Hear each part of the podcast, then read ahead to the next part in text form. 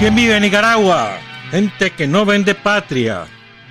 Buenos días, bienvenidos y bienvenidas a Sin Fronteras. Hoy es miércoles 29 de septiembre de 2021 con Luis Enrique Guerrero y con Carlos José Hurtado cuando son las 6 de la mañana con 31 minutos. Sin Fronteras, la revista con William Griggs Vivado en la primerísima 91.7 y 105.3 FM.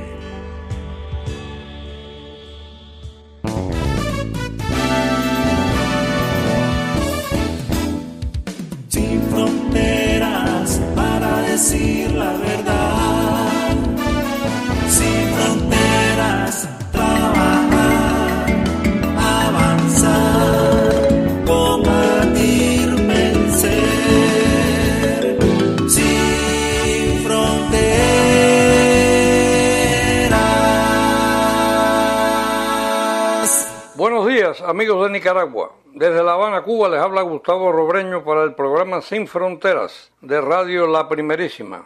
El regreso del gobierno imperialista de Estados Unidos a la vieja política de pactos militares, que tuvo su esplendor en las décadas del 40 y el 50 del pasado siglo, fue anunciado oficialmente con la formación de AUKUS, Estados Unidos, Reino Unido y Australia un entendimiento estratégico que incluye además un fabuloso contrato económico por valor de más de 30 mil millones de euros que de este modo le fue arrebatado a Francia y otorgado a los nuevos patrocinadores de Washington y Londres. El citado contrato incluye la construcción de 12 submarinos con destino a la Marina de Guerra australiana, movidos por energía nuclear y con características mucho más modernas y tecnologías de punta respecto a los anteriormente contratados con los franceses. Obviamente, el nuevo entendimiento implica la transferencia de tecnología nuclear a los compradores y es, como ya muchos han señalado, una violación flagrante del Tratado de No Proliferación Nuclear,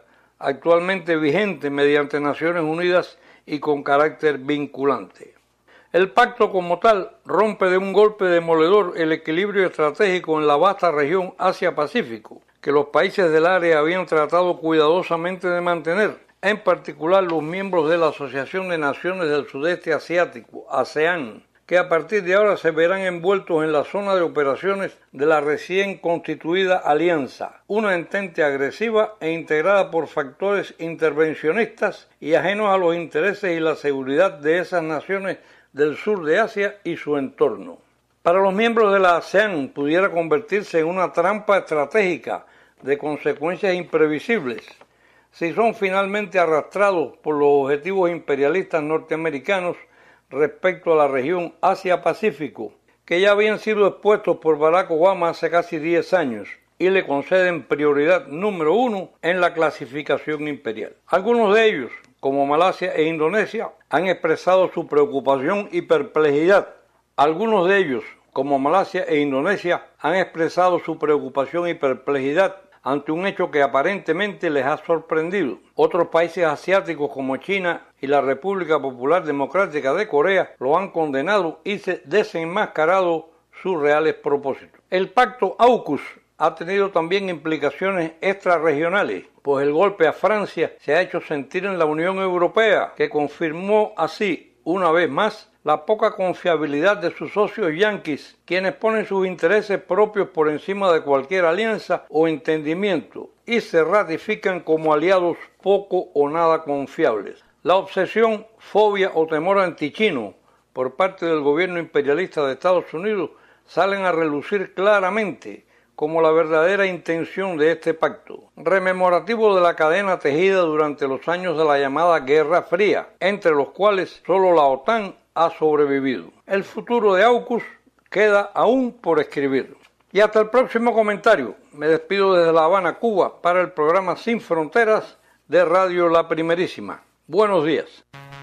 Buenos días, Gustavo. Muchas gracias a Gustavo Robreño y Adriana Robreño allá en La Habana, Cuba. El día lunes estuvo de cumpleaños una mujer que ha sido sumamente importante en mi vida, que es Emilia Clementina Ruiz Calero, la Clemen. Una mujer intachable, una mujer del pueblo de Nicaragua, auténtica representante del pueblo de Nicaragua, honrada, carta cabal, trabajadora toda su vida y quizás su cualidad más, más característica, con una sinceridad rajatabla.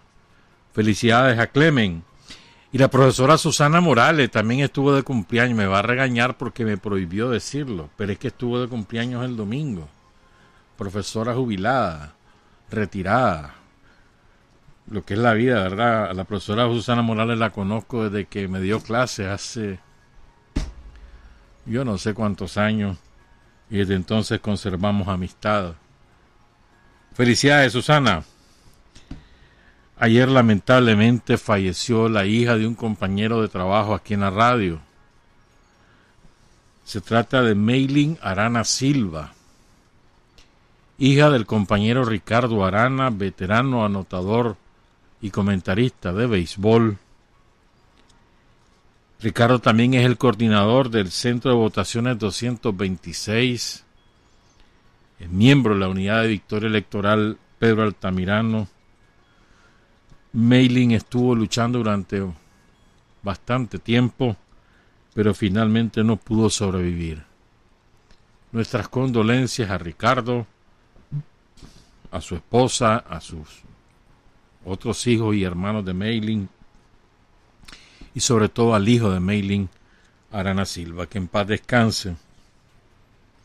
Y ayer también, bueno, el, el lunes fue, yo recibí la noticia mientras estaba en Sin Frontera y no quise decirlo porque no tenía la confirmación, es que esperaba confirmarlo, porque es una noticia que, que impacta, porque fue el repentino fallecimiento de uno de los más grandes artistas plásticos de la historia de Nicaragua, Arnoldo Villén el más importante retratista del general Sandino y Rubén Darío, así lo describieron y, coincido plenamente.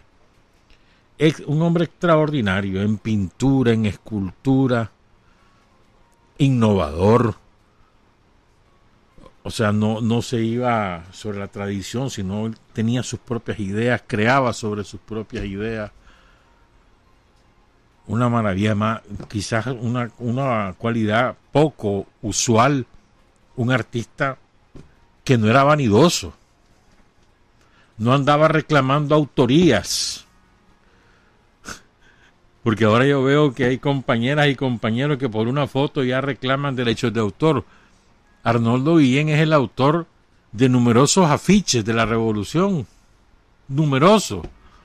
Bueno, hay un famoso retrato de Sandino, ahí tenemos la imagen, un retrato de Sandino que fue afiche, que uno de los afiche más bonito que hubo, ese de, Arnoldo, o el del 50 aniversario del asesinato de Sandino en 1981, eh, sí.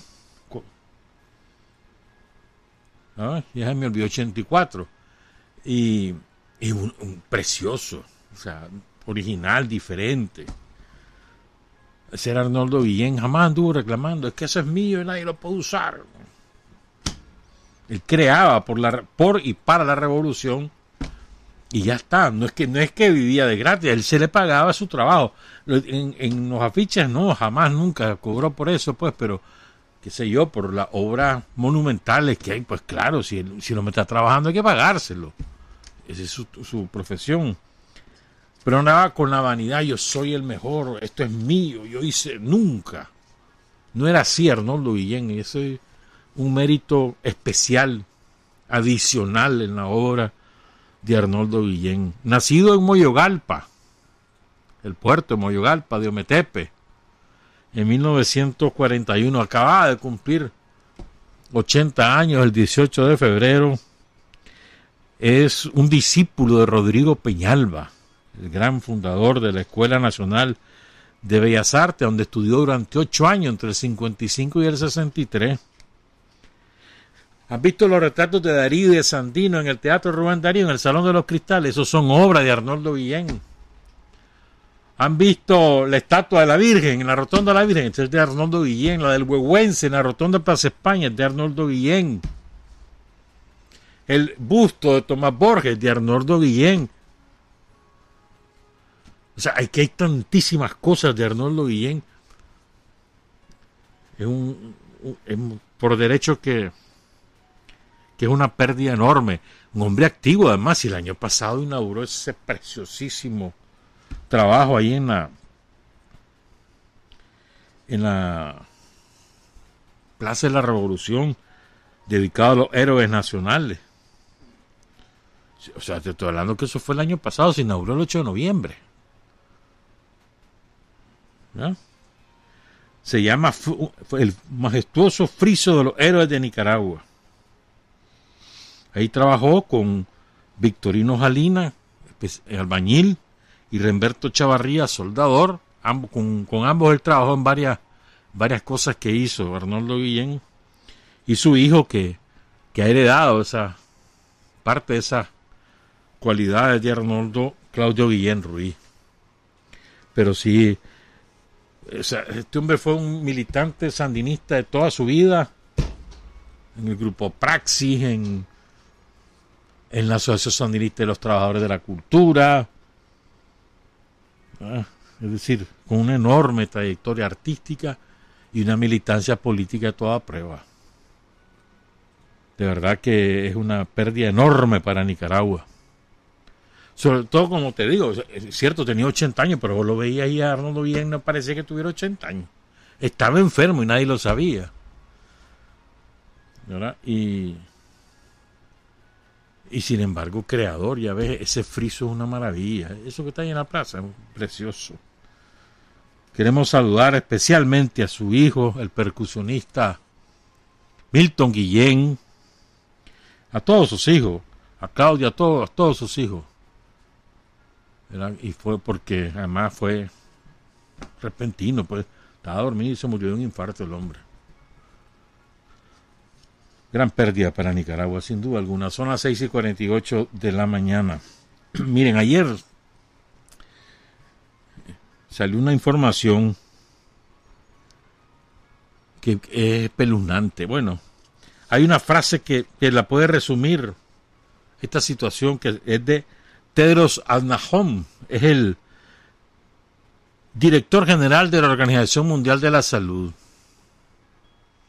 Que yo creo que, el, que ese pobre hombre no puede hacer nada y se está ahí por, por figurativa su su cargo, pues, porque el poder real lo tienen las corporaciones farmacéuticas en la OMS que deciden lo que les da la gana, pues, junto con Bill Gates, ¿verdad? Pero este hombre, Tedros Adhanom, que podremos decir que, pues, no, no lo sé, pues, pero parece que tiene buenas intenciones, pues. Este hombre dice, debo ser franco, el mundo está al borde de un fracaso moral catastrófico. ¿Y a raíz de qué dice eso? Ah, bueno, y, y agrega, y el precio de este fracaso se pagará con las vidas y el sustento de los países más pobres. ¿Por qué lo dice? Porque de aquí a diciembre, pongan cuidado, de aquí a diciembre, 241 millones de dosis de vacuna van a estar vencidas, caducadas y tiradas a la basura. Es una barbaridad. O sea, y eso es aparte de los 34 millones de vacunas que Estados Unidos dejó vencer y tiraron a la basura, literalmente tiraron a la basura 34 millones de vacunas vencidas. Que ya fueron descartadas. Aparte de eso, hay 241 millones de dosis más que se vencen de aquí a diciembre y que si no se usan de aquí a diciembre van a la basura también 241 millones de dosis de vacunas más. ¿Quiénes las tienen? Por supuesto Estados Unidos, Canadá, Reino Unido, Japón, la Unión Europea. Y estos son los que nos predican democracia, justicia social y no sé cuánta cosa más. Todos ellos. Y miren lo que están haciendo. ¿No es acaso un crimen? ¿Mm? Hay más datos sobre esto. Es, es más, a mediados del próximo año, si no entregan esas vacunas a esos mismos países, se van a vencer 2.228 millones de vacunas.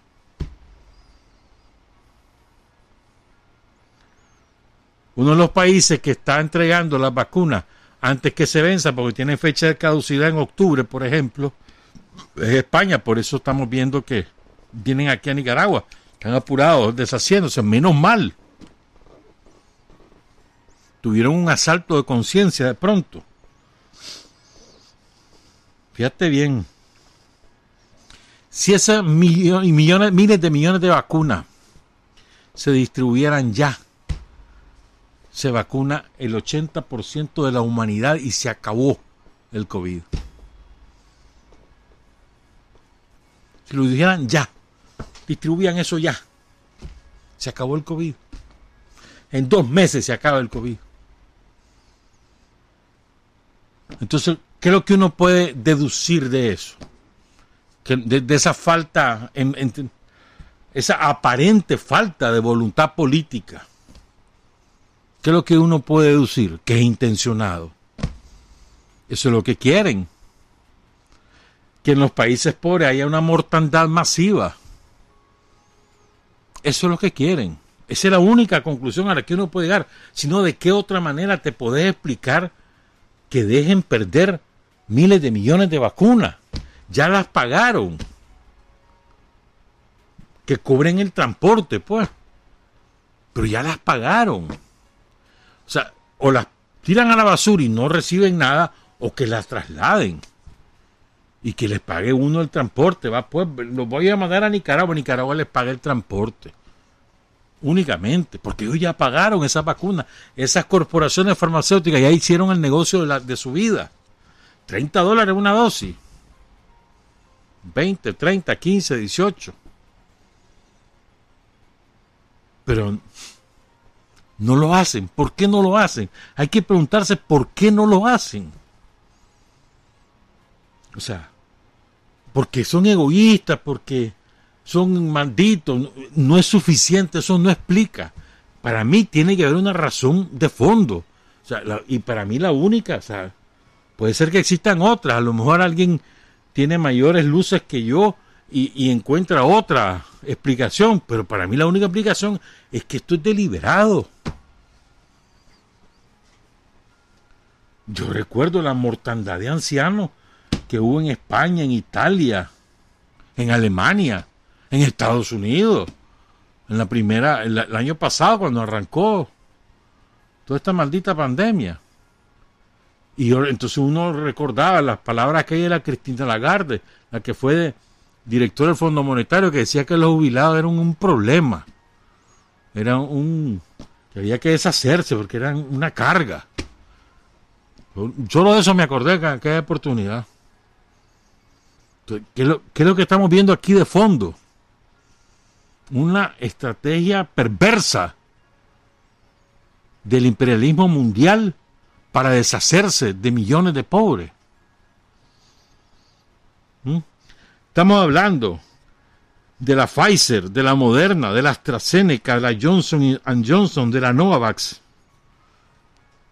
Fíjate bien, la Pfizer tiene el 45% del mercado mundial de esta vacuna. O sea, más o menos son 100 mil millones de dólares, el 45% de la Pfizer, 24% de la Moderna, 12% de la AstraZeneca, que es la de Oxford, 12% de la Johnson Johnson y 6% de la Novavax. Todos ellos toman decisiones sin importar lo que los políticos digan y las toma de decisión a través de un instrumento del cual se adueñaron a mediados de los 90, que la Organización Mundial de la Salud. ¿Mm? A, mí me parece impresionante esto. Esto es una, como dice la compañera, esta es una prueba más del fracaso del capitalismo para dar respuesta a la gente. Porque la dirección del capitalismo, que no solamente son los políticos son empleados de los que dirigen el capitalismo mundial. Son empleados, esos políticos que ocupan la Casa Blanca o la Moncloa o Downing Street o cualquiera de los de las sedes de gobierno. de, los, de las potencias capitalistas, de los políticos, son empleados de las corporaciones, en este caso de las corporaciones farmacéuticas, o de las corporaciones de las armas, o de las corporaciones de la droga, o de las corporaciones del tráfico de, de seres humanos. Todas esas son las corporaciones que mandan, hombre. O las corporaciones informáticas, o las corporaciones mediáticas, o las corporaciones de las redes sociales. Todos esos son los que mandan.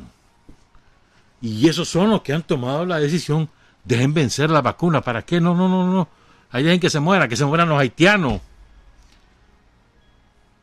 que se mueran los brasileños, que se mueran los africanos, los angolanos, los nigerianos, los tunecinos, los egipcios, que se mueran.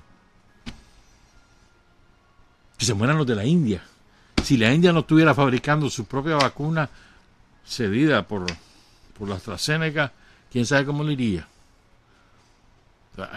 De verdad que impacta, ¿no? Impacta.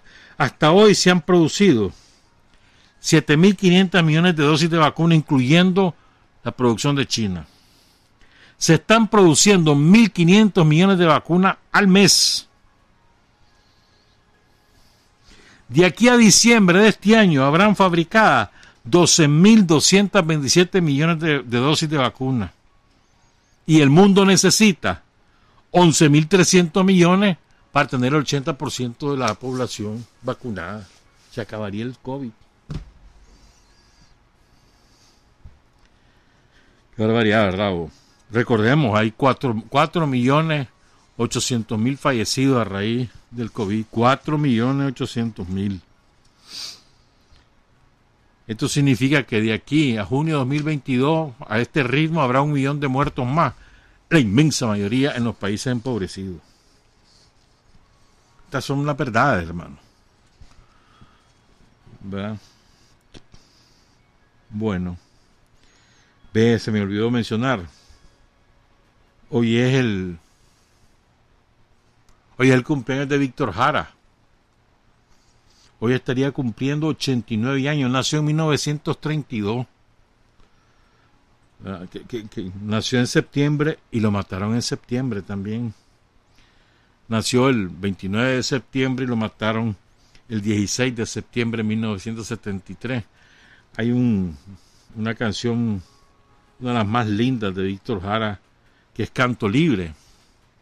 No podemos poner música en Sin Fronteras porque son derechos de autor y, YouTube o Facebook nos pueden bloquear, entonces no la ponemos por eso.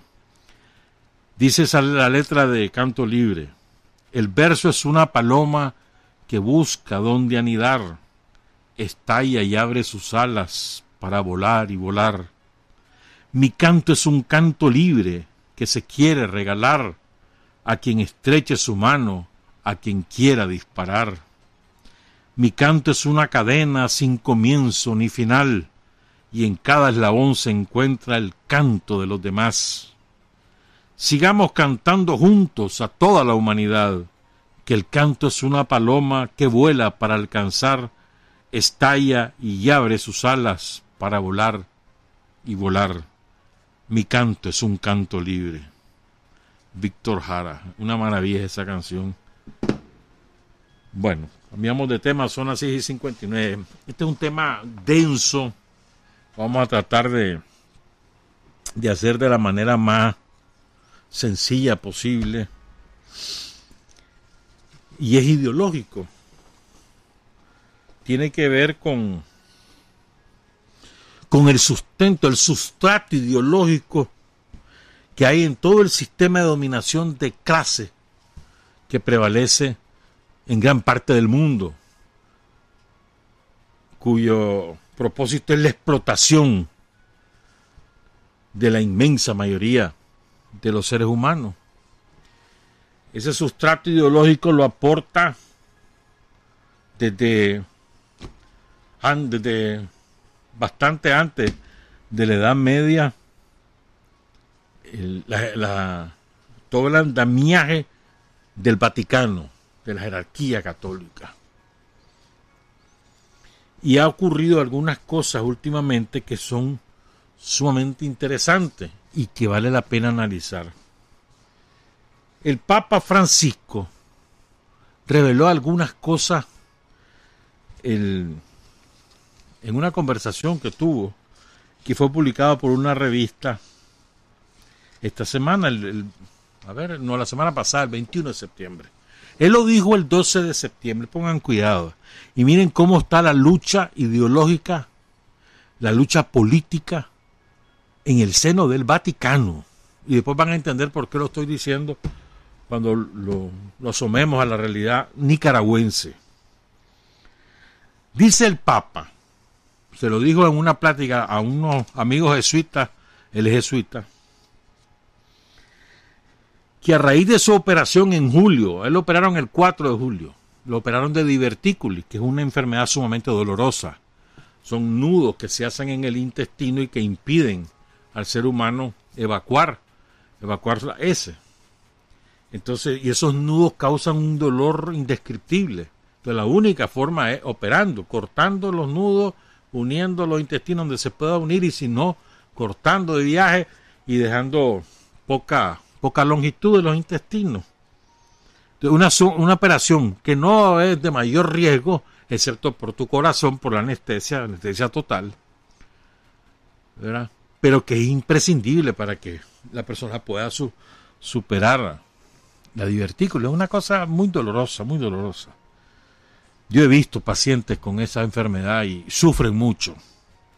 Entonces él dice que, que cuando lo iban a operar y después de poco antes de operarlo, cuando se enteraron en la en la en el cómo te dijera yo en la élite vaticana se enteraron que iban a operar a, Francisco y poco antes de ingresar al quirófano y poco después la apuesta era que se iba a morir. Dice el Papa. ¿Mm? Dice, uno de los jesuitas, fueron 53 jesuitas que se reunieron con él en Eslovaquia. Anduvo por Eslovaquia el Papa en, en- septiembre. Yo le pregunto a uno de ellos, ¿y cómo está, pa- Papa Francisco? Entonces le dice el Papa, vivo todavía, aunque algunos me querían muerto. Sé que hubo incluso reuniones entre prelados, prelados se le denomina a obispos y cardenales, que pensaban que el Papa estaba más grave de lo que se decía. Preparaban el cónclave para elegir al sucesor. Fíjate bien, allá van a entender por qué es esto. En la conversación que la publicó Inter, una revista que se llama Civiltà Católica, el pasado 21 de septiembre, el Papa pidió paciencia a quienes ya se preparan para un nuevo cónclave. Paciencia, les dice Francisco. Gracias a Dios estoy bien. La operación fue una decisión que no quería tomar. Fue un enfermero el que me convenció. Entonces, por, mira, dice esto el Papa en un contexto donde hay una lucha feroz, pero feroz. ¿Por qué razón? Aquí voy a hacer un paréntesis. Recuerden que la alianza entre Ronald Reagan, Margaret Thatcher y Juan Pablo II fue decisiva para eh, que em- emergiera como potencia dominante Estados Unidos y hegemónica y la destrucción del campo socialista. Como parte de esa alianza también estuvo la estrategia contra la revolución popular sandinista, que adquirió una particular importancia en esa estrategia.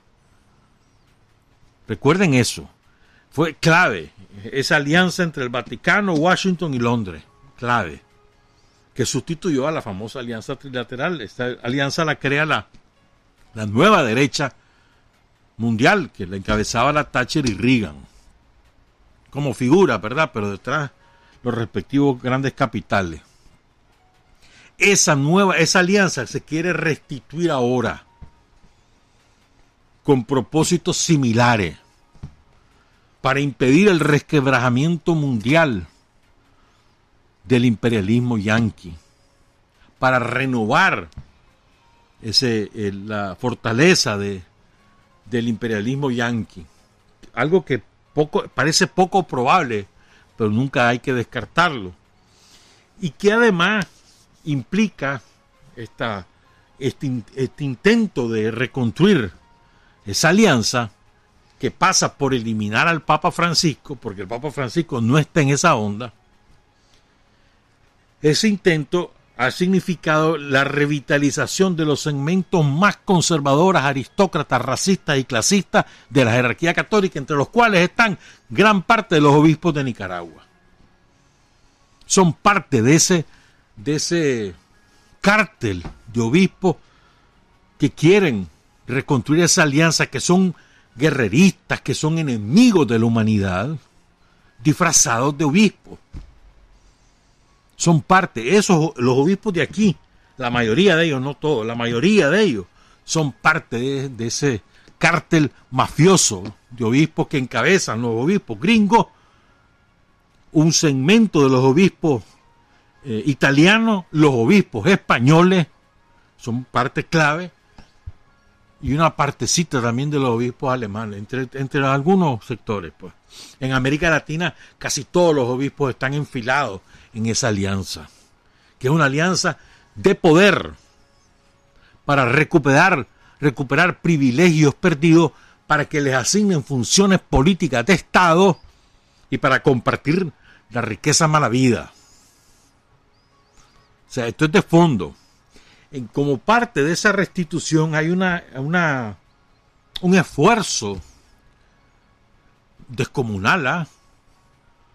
Que ya viene de antaño, ya viene de más o menos hace unos 15 años, un esfuerzo de la derecha mundial de releer la historia para este, acomodarla a sus intereses, en particular en América Latina.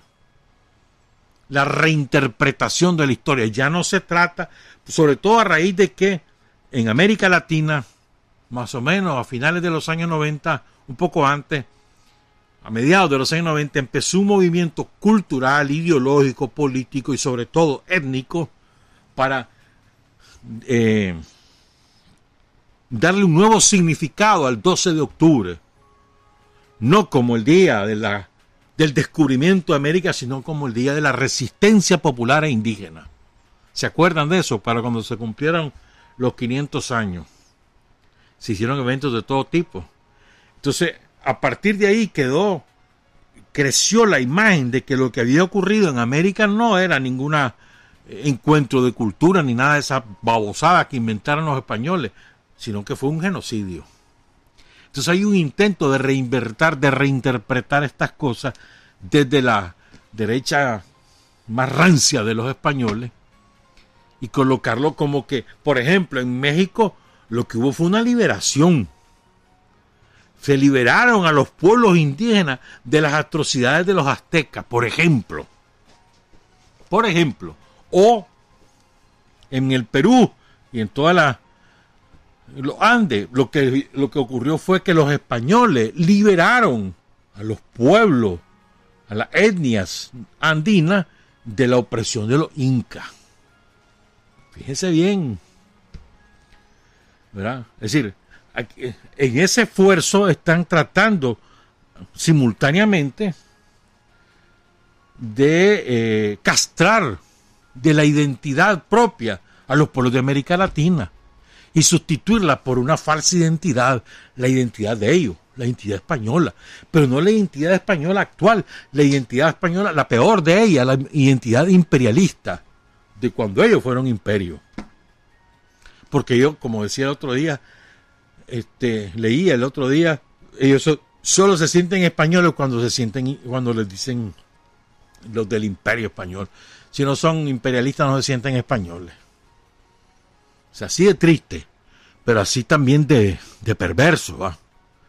Entonces vos ves, ahí anda el, traidor, el traidor, el que se de la víctima, me están persiguiendo porque yo soy opositor Daniel Ortega. Ese, sentado en la misma mesa con esos intelectuales del odio de la restitución del orden colonial en América Latina, encabezado por Aznar, Vargallosa, ahí sentados en la misma mesa. Ese que aquí hablaba en Nicaragua hace 30 años de la liberación de los pueblos oprimidos y de los indígenas liberados, ese mismo ahora repitiendo el discurso imperial del imperio español. Porque hay un esfuerzo de la restitución ideológica que el brazo político de esa restitución ideológica es Vox o el partido de la extrema derecha española que anda ya clavando su garra en América Latina empezó en México. Le, le fue bien al principio, pero al final le fue mal. En imagen, ¿verdad? Pero quién sabe en la realidad cómo... Vamos a ver eso después. Los hechos se va a ver qué tan bien o qué tan mal le fue a Vox. Aquí en Nicaragua tienen sus raíces también. Todo ese Sergio Ramírez, ese es uno de Vox, como lo son todos esos tranqueros que ahora están pagando en la cárcel por sus delitos. Y como lo son todos esos obispos tranqueros, que también son enemigos de paso del Papa Francisco. ¿Me entendés? O sea, aquí hay una lucha ideológica que es transversal, que no solamente es a niveles, digamos, como te dijera yo, de los modelos de sociedad, sino que abarca todos los aspectos de la vida y de la historia, y en la cual nosotros estamos inmersos. Nosotros somos parte de esa lucha y protagonistas de esa lucha. Nosotros afirmando nuestra identidad, afirmando nuestra propia manera de ser, afirmando nuestro propio modelo, de esa manera contribuimos en esa lucha ideológica que es a muerte, hermano. Esa no crea que va a haber ahí tregua. es sin tregua y a muerte. Ellos van a matar y tienen los reales, la arma. Y nosotros vamos a defendernos. Tenemos la voluntad y también tenemos conciencia. Vamos a, y lo vamos a vencer. Pero ahora voy a, voy a hablar del otro aspecto que dijo el Papa Francisco. ¿Por qué razón quieren que él se muera? Esos obispos, esos cardenales. Lo dijo él, no lo digo yo. Lo dice el Papa Francisco. Hubo reunión entre prelados que pensaban que el Papa estaba más grave de lo que se decía. Algunos me querían muerto. ¿Por qué? Aquí viene el por qué. Él dice que hay una tentación de volver atrás. Estamos sufriendo hoy en la iglesia una tentación a la que se refirió como la ideología del volver atrás. Una ideología, dice Francisco, que coloniza las mentes. Es una forma de colonización ideológica. En realidad no es un problema universal, dice Francisco, sino más bien específico de las iglesias en algunos países. Y dice, la vida nos da miedo, refiriéndose a esos sectores. La libertad nos asusta. En un mundo tan condicionado por las adicciones y la virtualidad, nos asusta ser libres. Hoy se vuelve al pasado para buscar seguridad. Me voy a detener ahí. Esto es muy interesante. Obispos como Álvarez, como Brene, como el Mata que ya se fue. Habrá que ver si el que ponen es como él, o cualquiera de los otros, como el delincuente ese que está metido en Miami. Esos obispos les da miedo la libertad, les da miedo la vida.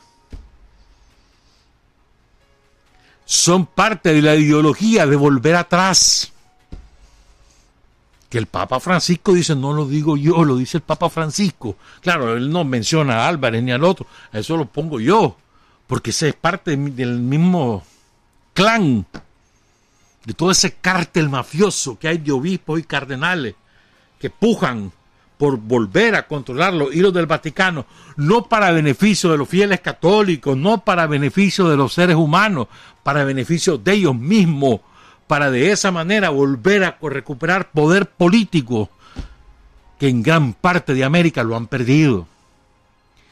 Por razones como esta, es que en Europa, por ejemplo, ¿sabes cuál es el problema que tienen ahora en Europa? Ya no es tanto que los europeos han abandonado la Iglesia Católica. Ya no es tanto eso. Es que los europeos, en más de un 40%, creo que era el 45%, no recuerdo la cifra exacta, ya no creen en Dios. O sea, mira, mira qué extremo están llegando a, en, esa, como repudio a la manera de cómo operan las iglesias. Ese es el grave problema que ahora tienen. Entonces dice el Papa, hoy se vuelve al pasado para buscar seguridad. ¿Quiénes buscan seguridad en el pasado? Obispos como los de aquí. Ellos quieren regresar al pasado. Claro. Ahí se sentían seguros, amparados, mandando, privilegiados. Y el pobre oprimido. Y ellos bendiciendo la opresión porque eso es mandato divino. ¿Mm? O sea, el, el, cimiento ideológico de la explotación de clase. Oigan esto, de lo que dice el Papa, no lo digo yo, repito. Nos asusta, refiriéndose a esos sectores de obispos, cardenales, celebrar delante del pueblo de Dios que nos mira la cara y nos dice la verdad. Nos asusta seguir adelante con experiencias pastorales. Pienso en el trabajo realizado en el sínodo de la familia para hacer entender que las parejas en segunda unión, o sea, las parejas divorciadas, ya no están condenadas al infierno. Eso es las cosas que ya quisiera Álvarez y demás, volver atrás. O sea, que el divorciado está condenado al infierno porque se divorció. Dice el Papa, y ya no, ahora no. Son parte, dice, los que están con, eh, en la iglesia. Nos asusta acompañar a gente con diversidad sexual. En definitiva, dice el Papa, tenemos miedo de las encrucijadas de las que nos hablaba Pablo VI. Ese es el mal de este momento, buscar el camino en la rigidez y en el clericalismo. ¿Qué es el clericalismo? Que los clérigos tienen la predominancia en la iglesia. Lo que dice el cura es la, es la, es la ley. Como aquella famosa axioma de la iglesia, ¿no? Obra bien el que obedece. El que obedece va al cielo. ¿A quién obedece? Al patrón, al que detente el poder. Y solo el que obedece. El que, el que es desobediente va al infierno. ¿Ah? Pongan cuidado. Y entonces dice, ¿por qué lo critican? Entonces dice el Papa. Por ejemplo, dice, hay una gran cadena de televisión católica, aquí se ve en Nicaragua esa cadena, la EWTN, que habla continuamente mal del Papa sin ningún problema. Puede que yo personalmente me merezca esos ataques e insultos, porque soy un pecador, dice el Papa. Pero la iglesia no se merece esto. Es obra del diablo. Incluso se lo dije a alguno de ellos, obra del diablo. Los diabólicos de aquí. ¿Me entendés? Dice, hay clérigos que a veces, perdón, hay clérigos que hacen comentarios desagradables sobre mí. A veces pierdo la paciencia, especialmente cuando emiten juicio sin entrar en un diálogo verdadero. Ahí no, ahí no puedo hacer nada. Por mi parte, sigo adelante sin entrar en un mundo, en su mundo de ideas y fantasía. No quiero entrar y por eso prefiero predicar y predicar. Algunos me acusaban de no hablar de la santidad. Dicen que hablo siempre de la cuestión social y que soy un comunista. Y es verdad, eso lo acusan a Francisco de ser comunista. Uno de los que lo acusa de eso está aquí. Y aunque lo hicieron, bueno, no importa, no voy a hablar de eso. Lo que quiero decir es que aquí, esto, o sea, lo que aquí ocurre con los obispos tranqueros, los obispos del diablo, como los denomina Rosario, lo que aquí ocurre, eso no está aislado de lo que está ocurriendo el fenómeno mundial, universal, o más bien, como dice el Papa Francisco, del fenómeno que hay con determinadas jerarquías católicas, sobre todo en América, en el sentido continental de la palabra, desde Canadá hasta Argentina. Ese, esas jerarquías católicas son parte de, ese, de esa embestida de la extrema derecha universal, ¿verdad? Para volver a reafirmar su dominio y mantener las riendas del poder, ¿verdad? Entonces dice en otra declaración, este es en, otro lado, espérenme un momentito que me faltan un par de cosas más. Dice Francisco, el diablo siempre insinúa sospechas para dividir y excluir la cerrazón dentro de la iglesia es fruto de la tentación del maligno. esa cerrazón, como la de aquí, lleva a hacer de las comunidades cristianas lugares de separación y no de comunión. El Espíritu Santo, dice Francisco, no quiere cierre, quiere apertura, comunidades acogedoras donde haya sitio para todos. Aquí es al revés. Si sos sandinista no tenés ningún tipo de sitio. En las comunidades de Álvarez o de Brenes o de más, o cualquiera de las de Estelí. Álvarez ahora manda más en Estelí, Matagalpa, de todo ese lado. Ahí no tenés cabida. Dice, el Papa Francisco, eso es obra del diablo. Dice Francisco que la cerrazón es obra del diablo, del maligno. ¿Verdad? Dice también que comentó una escena evangélica cuando los discípulos le prohíben a un hombre expulsar demonios en nombre de Jesús. Entonces dice que Jesús los reprendió y los invitó a no obstaculizar, y esta es una frase que le va a dedicar con dedicatoria a todos los de aquí. los invitó a no obstaculizar a quien trabaja por el bien, porque contribuye a realizar el proyecto de Dios. También les advirtió que en lugar de dividir a las personas en buenos y malos, todos estamos llamados a vigilar nuestro corazón para no sucumbir al mal y dar escándalo a los demás. Los discípulos, cuenta el Papa, querían impedir una obra de bien solo porque quien la realizaba no pertenecía a su grupo. Como no era parte del grupo de ellos, entonces está mal hecha. Cualquier parecido con la actualidad no es coincidencia. Piensan que tienen la exclusiva sobre Jesús, que son los únicos autorizados para hablar del reino de Dios. Eso es el clericalismo. En eso consiste, dice el Papa, la tentación de la cerrazón. Así terminan por sentirse predilectos y consideran a los otros como extraños hasta convertirse en hostiles con ellos. Cada cerrazón, de hecho, hace tener a distancia a quien no piensa como nosotros. Por eso es necesario velar sobre la cerrazón en la iglesia. El diablo tienta con astucia y puede suceder como a esos discípulos que llegan incluso a excluir a quien había expulsado al mismo diablo. ¿Mm? Dice, mira, mira qué interesante. ¿eh? Digo, esto, tiene que ver con, con creyentes y sobre todo con católicos, pero creo que tiene que ver con lucha ideológica, hermano. A veces también nosotros, dice el Papa, en vez de ser comunidad humilde y abierta, podemos dar la impresión de ser los primeros de la clase y tener a los otros a distancia en vez de tratar de caminar con todo, podemos exhibir nuestro carnet de creyentes para juzgar y excluir. Como yo sí soy creyente y obedezco al obispo, entonces yo te puedo juzgar y vos no entras aquí, salite de aquí. Dice Papa, eso es razón.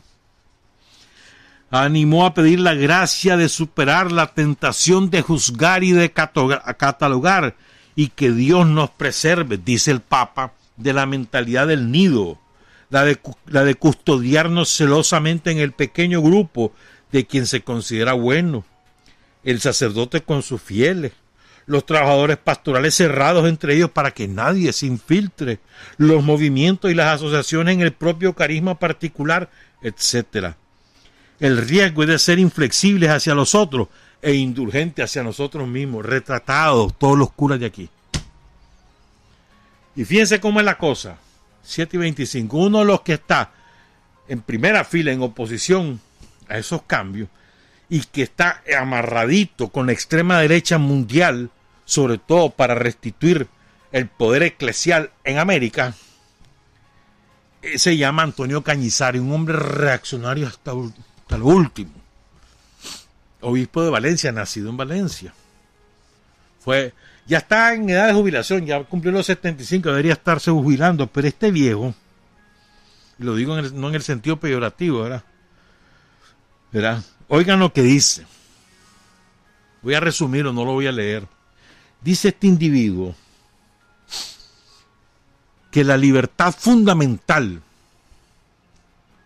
es la libertad religiosa y que todas las otras libertades se subordinan a la libertad religiosa pero sobre todo lo dice en referencia a la libertad de expresión, porque dice que no es posible que en nombre de la libertad de expresión se permita eh, cuestionar la libertad religiosa o las creencias religiosas. Fíjense bien, esto es de fondo. O sea, ¿qué es, lo, ¿qué es lo que está diciendo en otras palabras?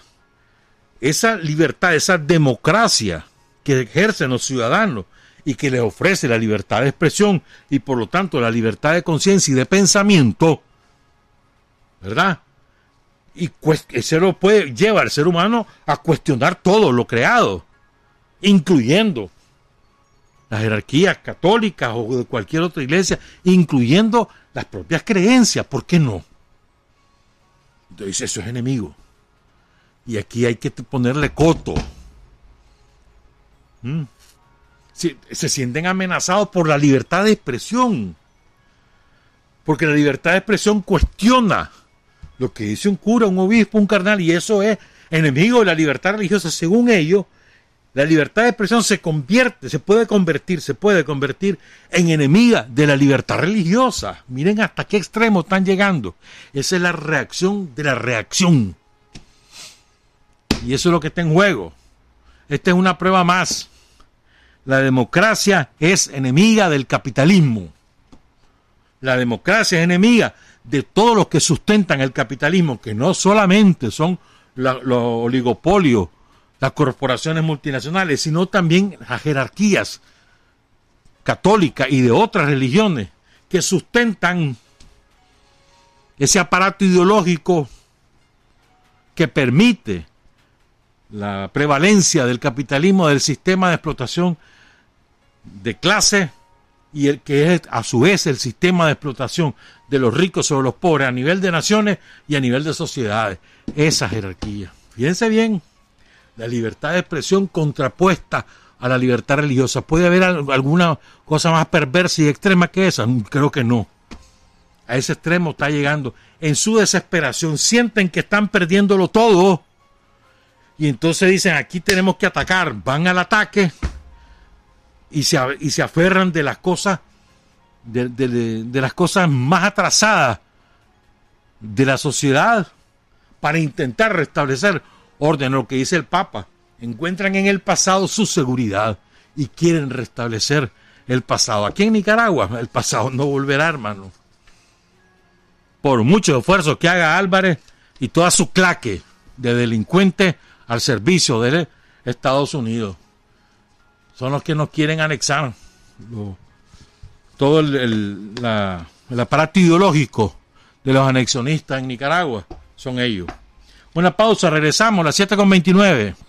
Hay hombres que luchan un día y son buenos. Hay hombres que luchan un año y son mejores.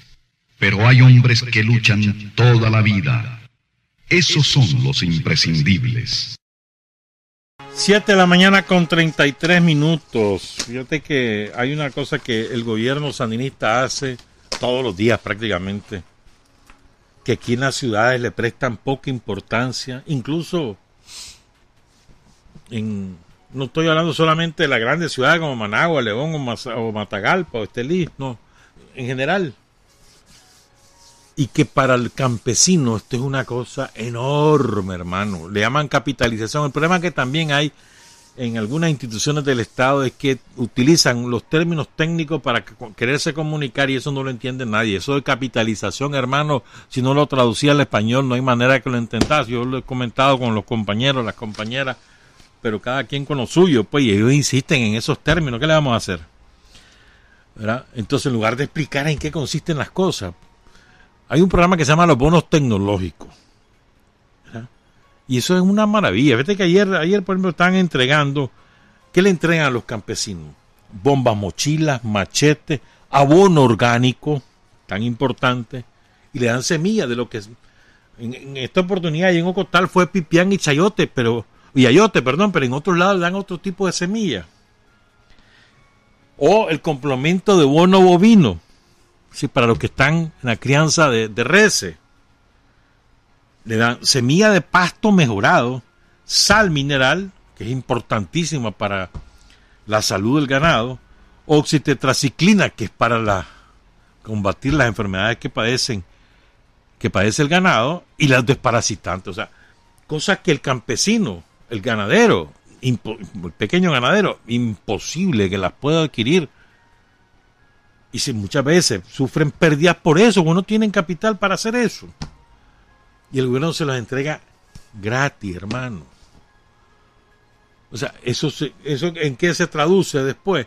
En una mejora del nivel de vida de esa familia que irradia su comunidad. O sea, eso es combatir la pobreza en la concreta. Son programas poco conocidos o poco valorados por la opinión pública, quizás porque no hemos sabido explicarlo. A veces le dan maya, maya gallina que le dicen también, pues, que es para hacer su, su corralito para las aves de corral. Dan semillas de frijol mejorada, que el INTA ha hecho una labor enorme, el INTA, creando nuevas semillas de maíz, de frijoles, de arroz, que son cada vez mejores esas semillas porque van, van aprendiendo más los compañeros, las hacen resistente a la sequía, resistente a, periodos lluviosos extremos, para que el campesino pueda sobrevivir pese a la a las condiciones climáticas adversas, sobre todo nosotros que estamos sufriendo en toda su crudeza el cambio climático. Pero quería, que hace tiempo quería hablar de, este aspecto, me parece extraordinario ese, ese programa. Vamos a cambiar totalmente de tema. En la última revista de Visión Sandinista, que le realiza un colectivo encabezado por la compañera Mayra Reyes, periodista de, de mucha trayectoria.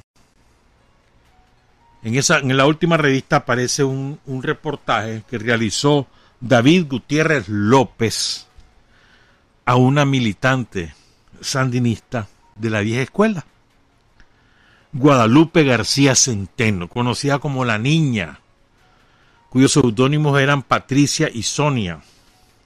Yo quiero contar esta historia porque me, impactó desde que la leí, leí la semana pasada, es la edición del, 24 de septiembre. Y es, un, es muy, muy bueno el reportaje, todo el testimonio de Guadalupe. Muchas gracias a Mayra por, por Visión Sandinista y a David Gutiérrez por el reportaje que realizó. Vamos a contar esta historia. La pueden encontrar, repito, en internet en la edición digital de Visión Sandinista o en la visión impresa. Creo que todavía la siguen imprimiendo, creo. Bueno, entonces esta muchacha, bueno, ya no es una muchacha, ¿ah? bueno, muchacha de corazón sigue siendo. Ella empezó a colaborar con el Frente cuando cuando era una chihuina. Y ella lo que hacía era mandados para los guerrilleros y les iba a comprar tortillas, les iba a comprar cuajadas, a buscarle los frijolitos camagua para que pudieran comer. Porque sus papas eran colaboradores de la guerrilla en la comarca El Horno, que queda ahí en San Ramón. Guadalupe nació en 1958, ¿verdad? En San Ramón, Matagalpa. Y a los 13 años se incorpora al trabajo sandinista como correo a los 13 años. Estamos hablando, si ella nació en el 58, estamos hablando del 71. ¿Verdad? De correo, de enlace con otros colaboradores. Entonces iba de un sitio a otro en las comarcas, ahí en, las montañas. San Ramón colinda con Matiguá, por ejemplo. Entonces, o sea, por esas montañas, contactando un colaborador aquí, otro colaborador allá. Recuerden que en esa época las distancias entre entre casa y casa de un campesino eran bastante grandes y los caminos eran pésimos, lo que había era vereda, ¿verdad? Entonces, ella se incorpora a una columna guerrillera en la cual habían siete mujeres. Una de ellas su propia hermana, Guillerma, Guillermina, perdón, García Centeno, que ahorita es conserje en el Ministerio de Educación en Matagalpa guerrillera. Oyeron en Matagalpa, los compañeros en Matagalpa, Guillermina García Centeno, conserje en el Ministerio de Educación. Juanita López, que en esa época era estudiante del Instituto Eliseo Picado de Matagalpa y se incorporó a la columna guerrillera. Esperanza Flores, Esta era una campesina en Cuscahuás. La guardia asesinó a Esperanza junto a toda su familia. A Tomasa Montoya de Matagalpa, que tiene ahora una discapacidad y anda en silla de rueda. Todas estas eran las guerrilleras de esa columna. Mercedes Martínez y Josefina García. Esta era una compañera colaboradora, cuenta Guadalupe, que les daba la comida y alojamiento en la montaña cuando los guerrilleros pasaban por Santa Clara. Allí en la comarca El Horno, cuenta Guadalupe García en este reportaje de David Gutiérrez López en Visión Sandinista. Allí en El Horno, ella empezó a colaborar con un primo, el famoso Estanislao García, el capitán Juancito, y con Filemón García Quintero, Macario, el famosísimo Filemón, el hermano mayor del zorro. Filemón y Juancito llegaban a la casa de la familia de, de Guadalupe y ahí pues recababan información de, de, de los jueces de mesta, de los movimientos de la guardia, cómo estaban sus colaboradores, todas esas cosas. Los colaboradores del frente, sí. En el 72, el comandante Víctor Tirado López, a quien todo el mundo conocía como el Canoso, tenía muchos seudónimos, Tirado, pero la gente le decía el Canoso. Le ordenó a Guadalupe que pasara, que buscara cómo salir de su casa porque la tenían medida los jueces de Mesta. Ustedes saben, los jueces de Mesta eran como capitanes de cañada, también se le llamaba, este, eran como civiles designados por la Guardia Somocista, no solo como su informantes, sino como autoridad política y policial en la zona. Tenían autoridad política y policial y vínculo directo con la Guardia. Esos eran los jueces de Mesta. Entonces, bueno, recordemos, repito, ahí se entraba a pie o a mula en toda esa zona, nada de camino, carretera como las que ha hecho Daniel, no, no, no, no. Menos que hubiera luz, lo que había eran candiles, ¿verdad? Y, tampoco había molinos. Que, ¿Te acordás? La, la piedra de moler, quebraban el maíz y a moler las mujeres. Los hombres no molían. Las mujeres. Eso es. Y después esquizar el maíz. Eso es trabajo, hermano. Eso es trabajo. Y eso es daño a tus pulmones. Pero bueno. Especialmente Guadalupe recuerda con afecto a Víctor Tirado López, que fue el que le puso niña, la niña, y a la gata Munguía, el comandante Ventura, Edgar, Munguía. Pero ahí conoció a un montón de compañeros más. Estamos hablando de Matiguá, Fila Grande, El Guapotal, Los Milagros, Cuscahuás, conocido como Cerro Grande, y, ella ahí conoció a Jacinto Hernández, Arnoldo, a Francisco García, perdón, Rivera Quintero, el zorro, el zorro Rubén, al comandante Francisco Ramírez, Chico Ramírez, ya murió Francisco Ramírez, que fue guardia, desertó de la guardia, se incorporó al frente sandinista, estuvo preso también, salió en el golpe del 74. Era, eh, la gata Muguía que ya mencionamos, tirado, y a Leónida González. Dice que también conoció a Carlos Fonseca, el año en que muere Carlos. Ese año lo conoció ella. De pasadita, dice. Cuando entró clandestino, cuando llegó a la montaña, pues. Iba buscando el contacto con la brigada Pablo Ubeda cuando cae en combate en Sinica. Pero en el 74, oigan lo que le pasó a, a Guadalupe. Había una misión en la montaña. Y entonces chocaron con una patrulla de la guardia. Los guardias andaban con barbudos, pelo largo, porque llevaban meses metidos en la montaña, durmiendo en hamaca. Entonces, el capitán Juancito encabezó la columna de los sandinistas. Y el combate ocurre en Los Milagros, en el municipio del Dalia. Ahí Guadalupe la hieren en la pierna derecha. Pongan cuidado. La escuadra guerrillera le causa algunos heridos a la guardia y después Capitán Juancito ordena la retirada llevan a Tuto a Guadalupe. La llevan a Tuto. Después que hacen, logran replegar, buscan cómo evacuar a Guadalupe a un sitio donde la pueda curar un médico. Entonces, improvisan una hamaca, dos palos, la montan, medio le envuelven la pierna y la bajan de la montaña y logran llevarla hasta Matagalpa. Ahí le ayudan dos colaboradores, Expectación Rivas y Jaime Cuadra, que en paz descanse también. Y el doctor que la curó se llama, o se llamaba, Seferino Padilla. Ella sufre todavía consecuencias de ese balazo en la pierna. Le duele la pierna con, con mucha frecuencia. Dos veces la capturaron. Le vamos a contar esto porque esto es lo más impresionante. La primera vez la capturan en 1975.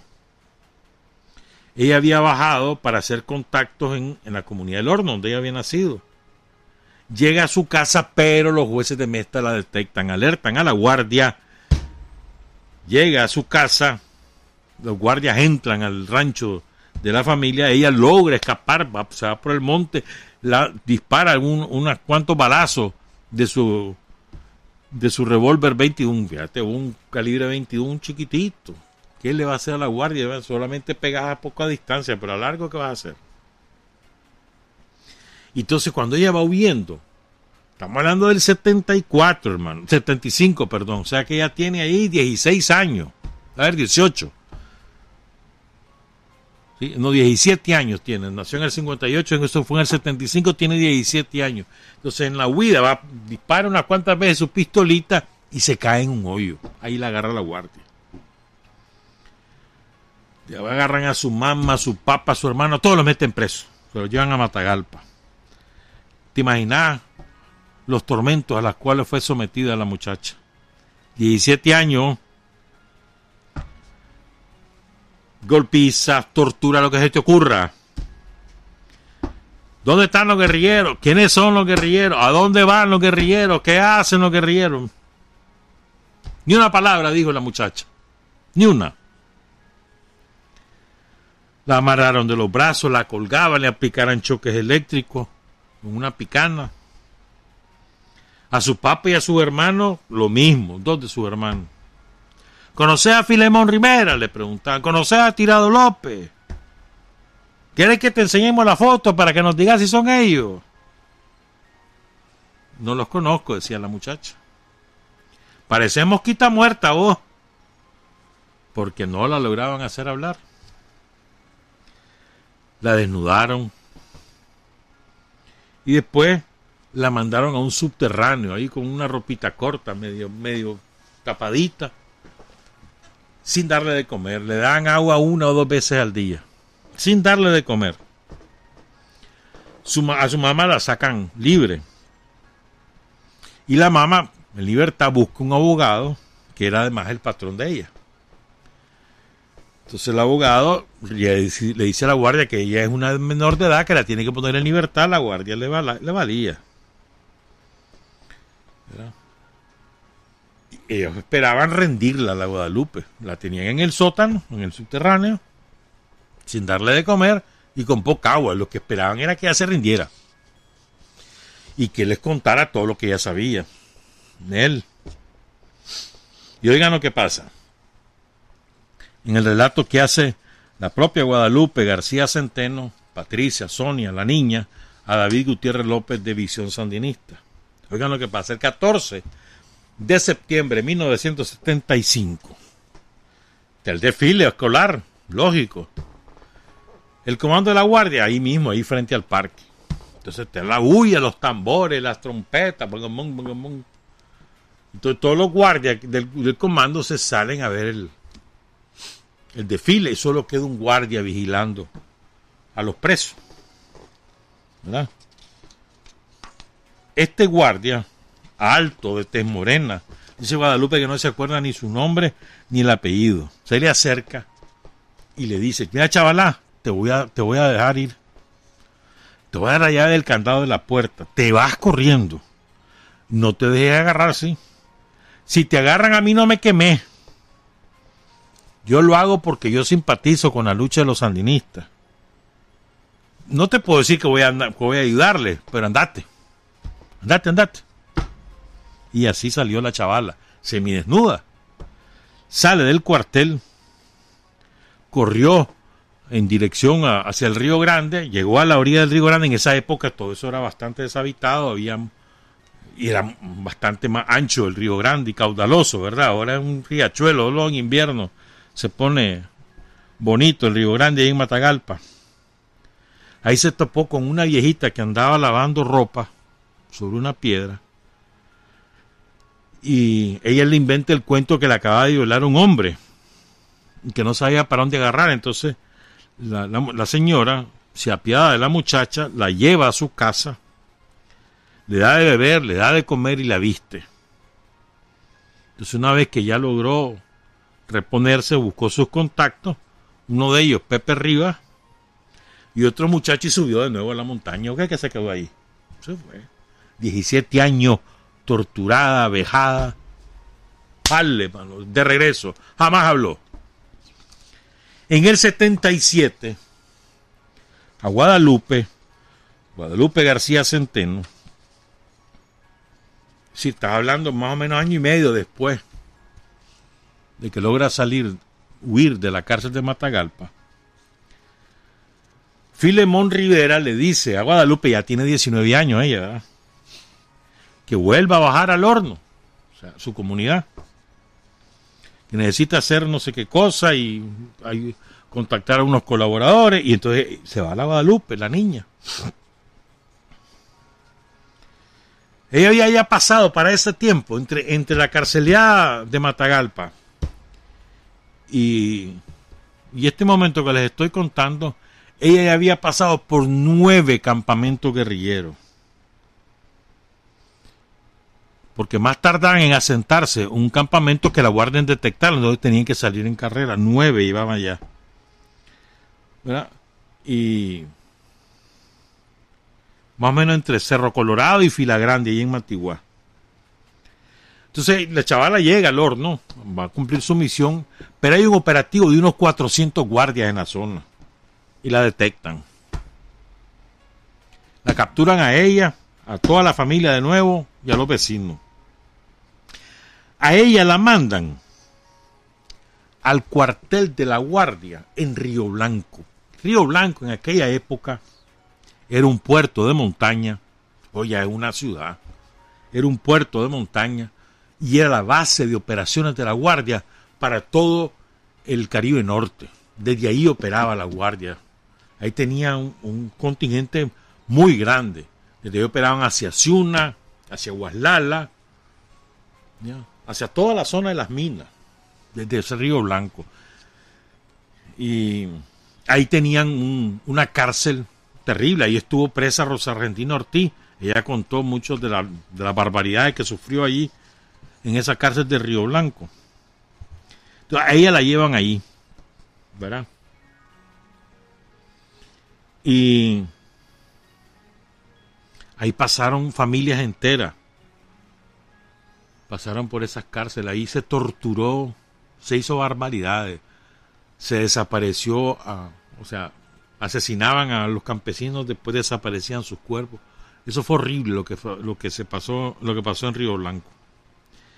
Ahí Guadalupe supo lo que era el, el aspecto más feroz, más terrible de la guardia somocista. La desnudaron, la amarraron con una soga de una viga, ¿verdad? Y ahí la, ahí la tenían, mientras la morboseaban todos los guardias. ¿Te imaginas? Ah, la puchica, hermano. Y la agarraban, le, le aplicaban una tortura que se llamaba la piñata humana. La bamboleaban, la golpeaban con garrote, la manoseaban, ya sabes. Imagínate todo lo demás. Pero ella estaba reservada para el jefe del cuartel.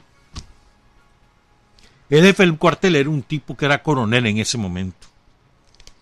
Ese fue el que la violó. Después lo, hicieron general por todas las atrocidades que hizo en Río Blanco, lo hizo general la guardia. ¿Verdad? Y, la, y los guardias riéndose ahí, la manoseándola, torturándola, disfrutando aquello, sanguinario, aquello maldito. Dice ella que ese lugar era como una perrera, similar a una jaula, gran jaula techada donde los prisioneros estaban hacinados y ahí mismo todo el mundo orinaba y defecaba. Ahí mismo. Entonces te imaginas ese dor y en eso ahí estaban los prisioneros. Y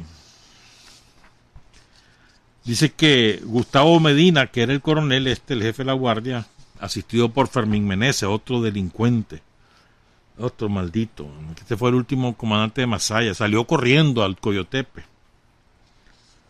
Agarró los prisioneros sandinistas de ahí que estaban en Masaya y se escudó en ellos y así huyó al Coyotepe, este de Fermín Meneses, que después se convirtió en narco, ¿verdad? El caso es que finalmente Guadalupe fue liberada en marzo del 77 salieron alrededor de 25 campesinos. Dice ella, todos enfermos, hechos mierda. Y apenas salió, volvió a contactar al Frente Sandinista. Le dieron la tarea reconstruir las redes de apoyo. Porque ya habían arrasado las redes de apoyo, con todos los campesinos colaboradores, asesinados, quemadas sus casas, obligados a huir a los, a sobrevivientes o presos, los demás. Entonces a ella le asignan la tarea de reconstruir esa base de redes, esa red de apoyo. Voy a cerrar con esto. 757 ya viene justa con el programa del MEFCA. Oigan lo que dice la compañera Guadalupe García Centeno. Tiene ahora 63 años. Todo lo hice de corazón. Mi participación fue de entrega total a la causa sandinista. Si me tocara de nuevo luchar por la revolución, pues me arrimo a un tronco y me paro a combatir. Estoy con esa firmeza para que los chavalos aprendan. Para mí valió la pena, por los caídos, los hermanos que regaron con su sangre el camino hacia la libertad. Guadalupe. Guadalupe García Centeno, la niña. Trabajar, avanzar, combatir, vencer, patria y libertad. Revolución es sentido del momento histórico. Es cambiar todo lo que debe ser cambiado. Es igualdad y libertad plenas. Es ser tratado y tratar a los demás como seres humanos. Es emanciparnos por nosotros mismos y con nuestros propios esfuerzos es desafiar poderosas fuerzas dominantes dentro y fuera del ámbito social y nacional. Es defender valores en los que se cree al precio de cualquier sacrificio. Es modestia, desinterés, altruismo, solidaridad y heroísmo. Es no mentir jamás ni violar principios éticos. Es convicción profunda de que no existe fuerza en el mundo capaz de aplastar la fuerza de la verdad y las ideas. Revolución es unidad, es independencia, es luchar por nuestro sueño de justicia para Cuba y para el mundo, que es la base de nuestro patriotismo, nuestro socialismo y nuestro internacionalismo.